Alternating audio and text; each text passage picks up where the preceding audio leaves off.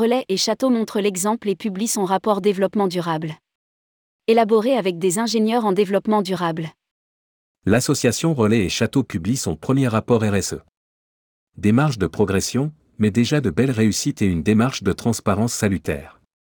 Rédigé par Juliette Pic le jeudi 12 janvier 2023.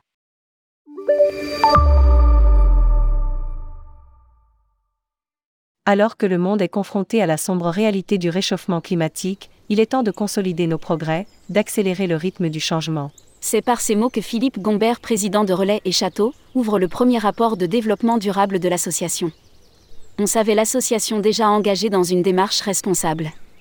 Signataire de la charte éthique Ocean, elle avait engagé en 2014 ses établissements en signant un manifeste autour de 20 points alimentation, emploi local, patrimoine culturel, pédagogie, auprès de l'UNESCO. Elle compte d'ailleurs parmi ses membres un certain nombre d'établissements eux-mêmes engagés. En 2018, trois gros participent au Refugé Food Festival et invitent un chef syrien dans ses cuisines. L'année suivante, plusieurs chefs relais et châteaux s'engagent contre la pêche au chalut électrique avec l'association Bloom et Christopher Coutenceau obtient le prix de la gastronomie durable, le seul à ce jour, le guide Michelin n'ayant pas renouvelé le prix. Enfin, depuis 2020, l'association compte plusieurs maisons étoiles vertes au guide Michelin. Un rapport RSE sérieux. Basé sur les chiffres de l'année 2021, le rapport RSE a été élaboré par des ingénieurs et experts en développement durable, ce qui limite considérablement les excès d'autocongratulation et promet des objectifs atteignables et des résultats concrets. À lire aussi, démarche RSE, foncez, ce n'est pas si compliqué. Le rapport se base sur six des objectifs développement durable, ODD, de l'ONU. Le cabinet Alice Audouin Consulting a évalué la contribution de Relais et Château à chacun des ODD sur une échelle de 4, à l'aide d'un graphique en barre. Précise le rapport.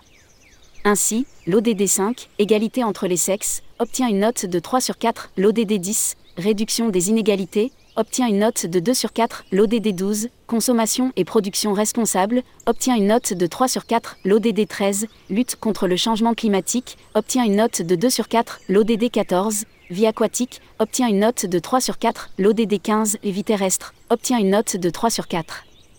Ces ODD servent de boussole pour comptabiliser les avancées de l'association sur 15 points, répartis en trois piliers, protection de l'environnement, cuisine durable et impact social et sociétal, voire ci-dessous. Des victoires et des marges de progression.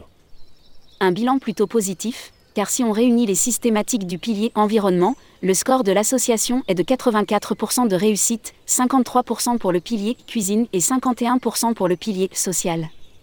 Un petit bémol sur le premier pilier cependant, le point 6 s'intéresse à l'abandon du plastique à usage unique. Sauf que c'est bel et bien ce que la loi exige. Dès lors, on peut regretter que 82% et non pas 100% des établissements aient, par exemple, renoncé aux pailles en plastique, comme c'est la loi et peut-être serait-il plus pertinent d'intégrer dans Achat responsable la question du local et du choix des fournisseurs. Parmi ces 15 thématiques, on peut saluer un bel engagement sur le territoire avec un soutien porté aux fournisseurs et entreprises engagées sur le plan social ou environnemental, et une attention particulière sur les sujets de biodiversité, gestion éco-responsable des espaces naturels, intérêt porté au bien-être animal. On note qu'il reste des efforts à faire en matière de bilan carbone et dépenses en eau et en énergie, un chiffre à relativiser cependant, 3% d'énergie renouvelable produite sur place, cela semble peu mais c'est déjà beaucoup au regard de la réalité du terrain, et 25% à horizon 2030 une belle ambition, et un vrai besoin de sensibiliser les salariés aux questions d'égalité femmes-hommes et d'inclusion. L'association ne se cache pas derrière son petit doigt. Si 90% des établissements relais et châteaux utilisent des légumes soit biologiques, soit locaux, soit de saison, le chiffre tombe à 30% pour ceux qui cumulent ces trois catégories. Mais là encore, on peut moduler ce chiffre, on peut acheter du bio venant de l'autre bout de la planète ou du non bio local respectant les principes sans être labellisé. On ne le dira jamais assez, la transparence, c'est ce que réclament les consommateurs, devenus méfiants tant le greenwashing est répandu.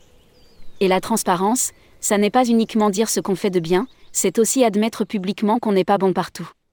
Une manière de promettre d'avancer et d'évoluer dans le bon sens, sans trompette, mais avec ambition. L'avenir du vivant et de l'humanité n'en demande pas plus. Consultez l'intégralité du document, Rapport développement durable 2022, Relais et Château.